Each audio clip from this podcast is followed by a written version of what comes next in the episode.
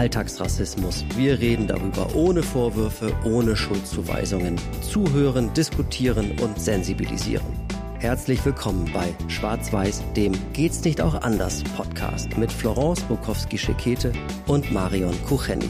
Präsentiert von der SRH Berufsbildungswerk Neckargemünd GmbH und der Haas Mediengruppe.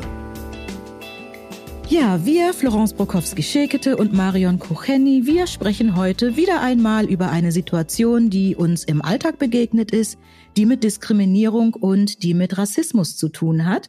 Und wir versuchen ohne Vorwürfe und ohne Schuldzuweisung auf diese Situationen zu gucken. Wir möchten natürlich auch niemanden in irgendeine Ecke ähm, drängen und wir möchten aus dem Schwarz-Weiß-Schubladen rausgehen und auch niemanden neu in diese Schubladen reinsetzen. Und heute geht es aber tatsächlich um eine Situation, wo Menschen das Gefühl haben, sie müssten sich ständig rechtfertigen. Weißt du, was ich meine? Das ist dieser Reflex, ähm, mit dem man im Grunde immer sagen möchte, also bevor hier irgendwie der Eindruck entstehen könnte, ich hätte irgendwas gegen Menschen mit anderer Hautfarbe, das habe ich nicht, weil, ja. Und jetzt erzähl mir bitte die konkrete Situation. Also das passiert mir wirklich ganz oft, wenn Menschen mit mir ins Gespräch kommen und ich war jetzt neulich erst wieder in einer in einem Geschäft und kam ganz ähm, entspannt mit der ähm, Besitzerin ins Gespräch und wirklich ganz herzliche, ganz nette äh, Person.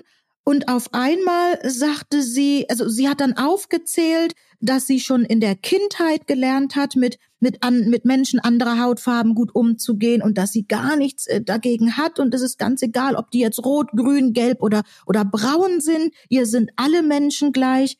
Und sie tat mir schon fast ein bisschen leid. Und ich habe gedacht, Mensch, warum sagst du mir das jetzt? Es ist doch alles gut. Zwischen uns ist doch alles gut. Also ja, aber ich hatte den Eindruck, dass sie ganz arg das Gefühl hatte, sie muss sich rechtfertigen und muss mir erklären, hey, ich hab nichts gegen dich, ja?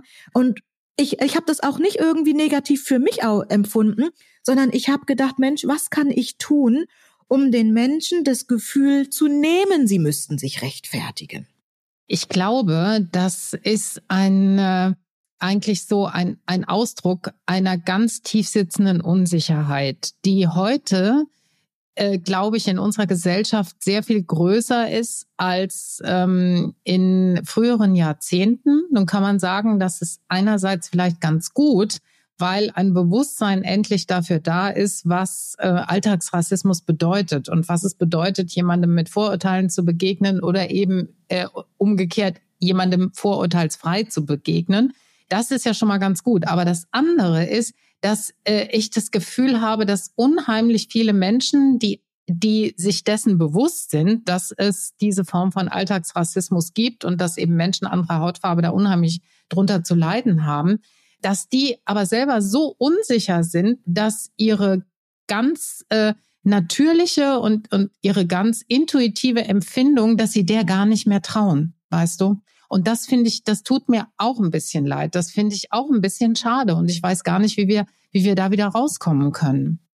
Es sind so zwei ähm, verschiedene Art und Weisen, wie die Menschen dann handeln. Entweder machen sie sich wirklich ganz klein und ganz devot und entschuldigen sich schon nahezu für das, was man eventuell denken könnte, ja, auch wenn ich es ja, wenn ich es gar nicht denke und wenn mir das erst wieder bewusst macht, ah ja, stimmt, du siehst ja anders aus als die anderen Leute, ne, dann wird mir das erst bewusst, weil ich ja wirklich ganz unvoreingenommen echt auf jeden erstmal zugehe, ja. Ähm, und die anderen ähm, oder die andere Art, damit umzugehen, ist, wenn man mir dann aufzählt, ich habe wirklich nichts gegen die Leute. Wissen Sie, mein Obst, das hole ich ja auch bei dem Türken um die Ecke. Und ich habe einen ganz, ganz tollen Chinesen. Da, da schmeckt es lecker und da holen wir immer unser Takeaway. Und dann wird aufgezählt und dann haben sie manchmal sogar noch einen Freund aus irgendeinem fernen afrikanischen Dingsbums, wo ich denk, okay, es ist gut. Es ist gut. Also alleine, weil ich du beim verstanden. ja, genau. und weil du beim Chinesen isst und beim beim Inder auch, heißt es noch lange nichts. Also ähm, da, da sind mir die anderen, die sagen, sie, ich, ich bin schon von klein auf an so aufgewachsen. Das, die, das nehme ich richtig ernst. Aber wenn mir dann wirklich aufgezählt wird, wo man was kauft und wo das Obst am frischesten ist, denke ich, ah, schwierig. Aber auch das ist ja nur ein Ausdruck, wiederum möchte ich mal sagen, der Hilflosigkeit. Ne? Also es ist, man möchte es irgendwie richtig machen, man weiß aber ganz offenkundig gar nicht, wie könnte es denn richtig sein. Und das hat auch ein bisschen was damit zu tun mit der, jetzt komme ich wieder auf die Ebene höher, mit dieser allgemeinen Angespanntheit in dieser Debatte. Und zwar auf beiden Seiten. Ne? Also der, die, äh, die weiße Seite ist, ist angespannt, manchmal auch ähm, manchmal auch beleidigt, möchte ich mal sagen. Ja, also manchmal auch so, dass man denke, was wollt ihr eigentlich von uns? Und immer sind wir diejenigen, die alles falsch machen. Und jetzt ist aber auch mal gut hier. So nach dem Motto, man wird ja wohl noch mal was sagen dürfen, ohne dass man gleich gecancelt wird. Das ist das eine. Und die andere, die andere Seite, nach meinem Empfinden auch, ähm, äh, sehr schnell ähm, aufgebracht ist. Ja, also so sehr schnell also da auch so eine Art, ich möchte es mal vorsichtig ausdrücken, da gelegentlich auch mal eine Überreaktion stattfindet. Und äh, wir hatten es ja auch schon mal in einem unserer früheren Podcasts. Also wenn der eine überreagiert und überempört ist und überwütend ist, vielleicht auch über, über eine gewisse Situation, der andere sich erstmal total angegriffen fühlt von dieser Wut und von diesem Vorwurf, der dann auch natürlich dann im Raum steht. Also das sind immer ungute Dynamiken, die dann, ähm, die dann quasi die ganze Debatte äh, gleich so anheizen und so anspannen, dass so ein ruhiges Miteinander, wo man genau weiß, ich kann jetzt auch mal was sagen, ohne dass der andere gleich aus den Schuhen kippt. Ne? Äh, also diese Grundvibes, diese, diese Grundstimmung äh, ist gar nicht mehr da. Und ich glaube, das spielt auch rein in solche kleinen Alltagsbegegnungen, die du dann hast. Das ist richtig. Wobei die, diese erste Situation, das dann aufgezählt wird von der Kindheit und, und ich kenne es nicht anders, das, das nehme ich wirklich ganz authentisch auch wahr. Und ich habe dann schon nahezu ein schlechtes Gewissen in dem Moment, weil ich das Gefühl habe, ich bin, und, und das ist nicht der Vorwurf an die Person, sondern ich habe manchmal das Gefühl, ähm, ich bin die Personif oder das personifizierte schlechte Gewissen. Ja, ich bin der personifizierte Vorwurf, aber nicht, weil ich äh, Vorwürfe mache, sondern allein durch mein Äußeres hat mein Gegenüber ein schlechtes Gewissen und das Gefühl, äh, jetzt irgendwas äh, falsch zu machen. Weißt du, wie ich meine? Ja, ja, ja, ja. Das, also das ist tatsächlich so. Wobei, wie gesagt, immer der Wunsch dabei ist. Es ist natürlich dieses schlechte Gewissen, aber nimm auch mal mit. Es ist immer der Wunsch dabei, zu wissen, wie man es besser machen kann. Und das finde ich immer, das finde ich ganz wichtig hinter so einem Verhalten, das auch zu sehen. Denn die anderen, die es nicht besser machen wollen, die reagieren ja nur mit Abwehr. Und die reagieren mit, mit Wut und mit Abwertung, ne? Und, äh, und mit einer anderen Art von Rechtfertigung. Ne? Deutschland darf man gar nichts mehr sagen oder was? Ja, so. Ähm, also da, da, das ist diese Art von Rechtfertigung. Diese andere Art von Rechtfertigung entsteht wirklich aus einer Hilflosigkeit. Und ich denke mir auch immer, es wäre schöner, also es wäre wirklich schöner, wenn man das auch nicht bräuchte, weil man genau weiß, da ist ein gewisses Grundwohlwollen auf beiden Seiten. Ne? Und beide Seiten in, in einer idealen Welt würden beide Seiten aufeinander zugehen und sagen, okay, wie soll ich mit dir umgehen? Ne? Also was wünschst du dir von mir, damit ich weiß, damit ich weiß, wie ich es mache? Ja, also wie, wie es für uns beide am besten ist und so. Äh, beziehungsweise was darf ich mir von dir wünschen? So, ne? Ähm, das, das ist halt leider nicht so. Weil, weißt du, es gibt auch Situationen, und auch das habe ich schon in der öffentlichen Debatte mehr so über die sozialen Medien erlebt, wo dann jemand wirklich sagt, also ich kenne es nicht anders. Ich komme aus einer Zeit, als es noch ähm, na, äh, Mohrenkopfbrötchen hieß so. Ich komme aus dieser Zeit und dann kommt aber von der anderen Seite dann tatsächlich so eins, so, da leben wir jetzt aber nicht mehr und das müsste dir eigentlich klar sein, dass sowas überhaupt gar nicht geht, ja? Und es wäre auch schon damals nicht gegangen, aber auch da kommt dann schon so ein, ein Vorwurf rein, so nach dem Motto, ähm, dass du das nicht von selber weißt, dass das überhaupt gar nicht geht und es ist auch gar keine Entschuldigung, dass du damit aufgewachsen bist. Das ist dann immer, dann denkst du, okay, ich mache hier auf und der andere gibt mir nochmal, der gibt mir nochmal einen, einen mit, indem er nochmal sehr oberlehrerhaft sagt, das hätte dir aber immer schon klar sein müssen, dass das nicht geht. Und dann denke ich mir, dann haben wir ein ganz ungutes Gesprächsklima, weißt du? Ja, das ist, das ist absolut richtig. Ähm, ich wurde in so einer Situation aber auch schon mal gefragt, dann im Nachgang eines solchen Gespräches, ähm, sag mal, warum rechtfertigen sich die Leute jetzt so? Wenn man ein posit eine positive Grundeinstellung zu einem Thema hat, muss ich mich doch nicht rechtfertigen. Also ist wirklich, also das war auch eine weiße Person, die mich das gefragt hat. Wenn ich nichts gegen anders aussehende Menschen habe, muss ich doch gar nicht sagen, dass ich nichts gegen sie habe. Wenn ich das aber sage, hey, ich habe nichts gegen dich, heißt es nicht doch, dass man eigentlich was dagegen hat, nur es verbalisieren möchte, dass der andere bloß einem nicht auf die Schliche kommt. Und ich wurde wirklich von einer weißen Person äh, gefragt, ob es nicht so sein kann. Das fand ich, das fand ich spannend. Also sprich, wenn jemand sagt, ähm, finde ich toll, ich habe nichts gegen Schwarze, dann da, so, so unterstellte jetzt die andere weiße Person, hat die Person doch was gegen Schwarze, will nur nicht, dass ich es bemerke. Schräg, ne? Nee, so schräg ist das gar nicht, aber das ist ein sehr spannender Gedanke tatsächlich. Und möglicherweise, möglicherweise ist das tatsächlich so in einigen Fällen, wobei ich mich frage, ähm, sind das bewusste Prozesse oder sind das unbewusste Prozesse? Weißt du? Also sagen Leute das dann wirklich so äh, oder versuchen sie diese Rechtfertigung, weil sie eigentlich wirklich wissen, dass es genau anders ist, dass sie genau anders empfinden und dass sie eigentlich sehr wohl was gegen Menschen mit anderer Hautfarbe haben? Oder haben sie ganz tief im Innern unbewusst Vorbehalte und Vorurteile, wollen sich das aber selber nicht zugestehen, weißt du? Also es gibt diese zwei Möglichkeiten. Das eine hätte natürlich, wäre verwerflicher als das andere, das ist ganz klar. Aber, aber das wäre eben auch mal spannend, dann nochmal drauf zu gucken. Ist das etwas Bewusstes, dieses Vorurteil? Oder ist es für denjenigen was Unbewusstes? Aber, aber spannend. Also so habe ich das wirklich noch nicht ähm, betrachtet. Aber ich glaube, das könnte tatsächlich auch ein, ähm, eine Motivation sein, dieser Rechtfertigung. Vielleicht sollte man die Leute einfach mal direkt fragen, weißt du? sollte vielleicht gleich mal mit einer Gegenfrage, so nach dem Motto, warum, warum erzählen Sie mir das jetzt? Warum? Und mir ist das aber eher peinlich und ich denke, und ich versuche dann ähm, irgendwie über die Situation drüber zu gehen, weil ich ja merke, wie angestrengt sie gerade eben versuchen, da aus dieser Situation rauszukommen. Ne? Und wenn es dann eben auch noch heißt, ähm, Wissen Sie, ich sehe die Hautfarbe ja gar nicht. Dann denke ich, natürlich, sonst wärst du farbenblind. Natürlich musst du mich doch sehen. Aber natürlich sag, wollen Sie mir sagen, auch wieder, ich habe nichts dagegen. Ne? Wenn ich aber nichts, also wenn für mich etwas kein Thema ist, muss ich es ja nicht erwähnen.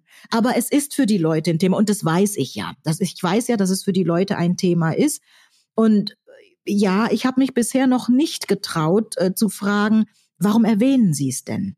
Ähm, Sie können doch eigentlich entspannt damit umgehen. Warum sind Sie es nicht? Weil ich glaube, das wäre ein Zacken zu viel. Also das wird, glaube ich, die Menschen wahnsinnig überfordern, wenn ich sagen würde, hey, jetzt lassen Sie uns mal in Ihre Empfindung gehen. Sie thematisieren das jetzt so. Ähm, ich thematisiere doch auch nicht, äh, ich sehe Ihre weiße Hautfarbe gar nicht mehr. Es macht mir nichts aus, dass Sie weiß sind. Mache ich ja auch nicht. Aber warum mache ich es nicht? Weil ich natürlich von 99 Prozent weißen Menschen umgeben bin. Ne? Und äh, das wieder eine ganz andere Art der Begegnung auch ist. Ich glaube, es hat schon aber auch was mit der Art zu tun, wie die Debatte im Moment so in gewissen Kreisen geführt wird, sage ich mal. Also in ähm, da, wo eben auch, äh, wo die Emotionen sehr schnell sehr hochschlagen das, glaube ich, ist ein Faktor, den man nicht vernachlässigen darf, weil das hat einen Einfluss auf so das, die gesellschaftliche Wahrnehmung.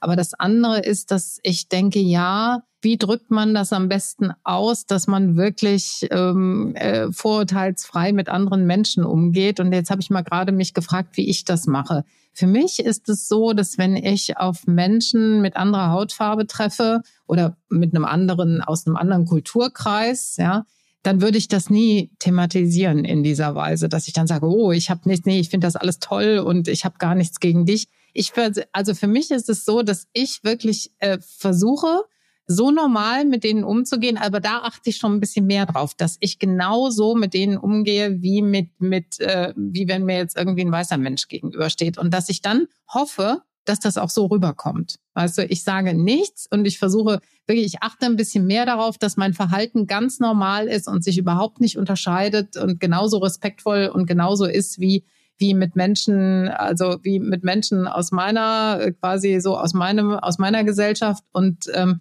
und hoffe, dass ja und hoffe, dass sie das merken, dass es für mich keinen Unterschied macht.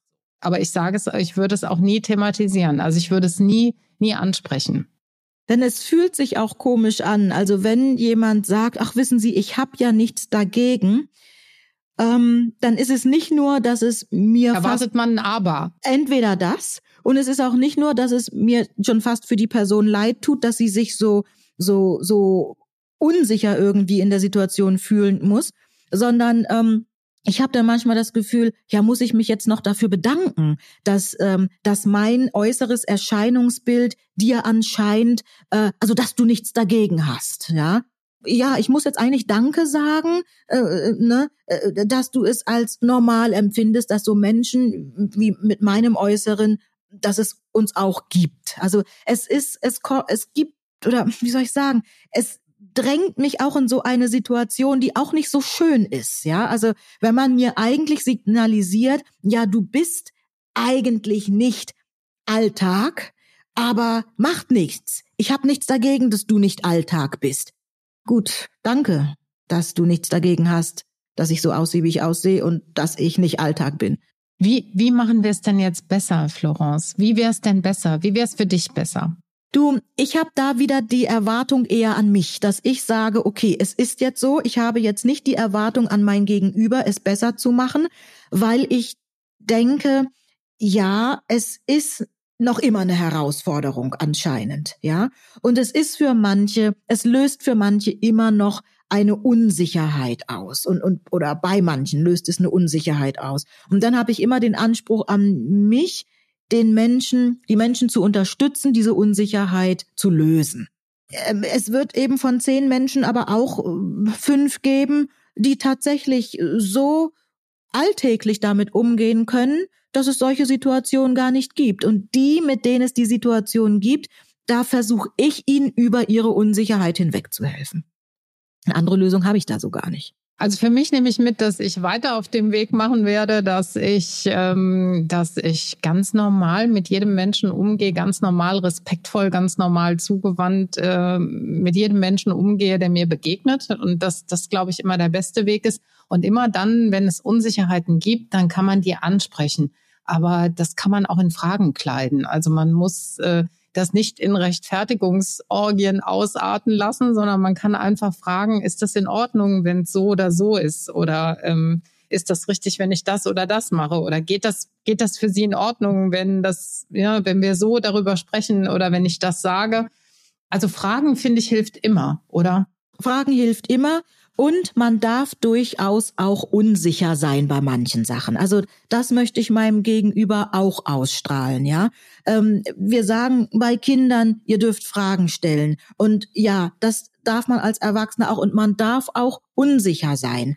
Ähm, ich hatte auch mal eine Situation, da ging es nicht um ethnische Herkunft, da ging es um die sexuelle Orientierung. Und ich war nicht sicher, ob ähm, der junge Mensch, der da vor mir stand, ob es jetzt ein, ein weiblich gelesener Mensch oder ein männlich gelesener Mensch war. Das wusste ich in dem Moment nicht. Und ich war wirklich unsicher und die Erwachsenen um mich rum auch.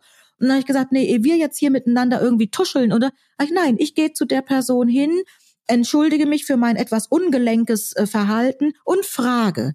Und dieser junge Mensch hat sich so gefreut, ja, und sagte, ich finde es so toll, dass Sie nicht genau wissen, ob ich männlich oder weiblich bin, weil genau in dem Prozess befinde ich mich gerade. Und, und es war einfach, es hat mir meine Unsicherheit genommen und dem jungen Menschen auch. Und von daher habe ich so bei mir gedacht, ja, man darf unsicher sein und man darf auch zu seiner Unsicherheit stehen. Und es ist besser, ich gehe offen mit meiner Unsicherheit auf die Person zu, als dass ich versuche, ungelenkt das irgendwie zu ummanteln. Ne? Also offen sein und fragen, das ist überhaupt gar keine Schande, sondern das bringt uns weiter in der Kommunikation. Ähm, diskutiert das gerne mit uns, also schreibt uns gerne, sagt uns gerne, wie ihr über dieses Thema denkt. Wir sind zu erreichen auf allen Social-Media-Kanälen. Unseren Podcast dürft ihr gerne abonnieren, das freut uns sehr, dann verpasst ihr auch keine Folge. Lasst Kommentare da, lasst eine gute Bewertung da. Über fünf Sterne freuen wir uns natürlich am allermeisten, das ist klar. Und äh, ansonsten gilt also gerade für dieses ähm, Kapitel, das wir heute besprochen haben, für dieses Thema, gilt unser Motto in diesem Podcast hier. Reden und zusammen. Das war Schwarz-Weiß, der Geht's nicht auch anders Podcast mit Florence Bukowski-Schekete und Marion Kucheni. Mit freundlicher Unterstützung der SAH Berufsbildungswerk Neckargemünd GmbH und der Haas Mediengruppe.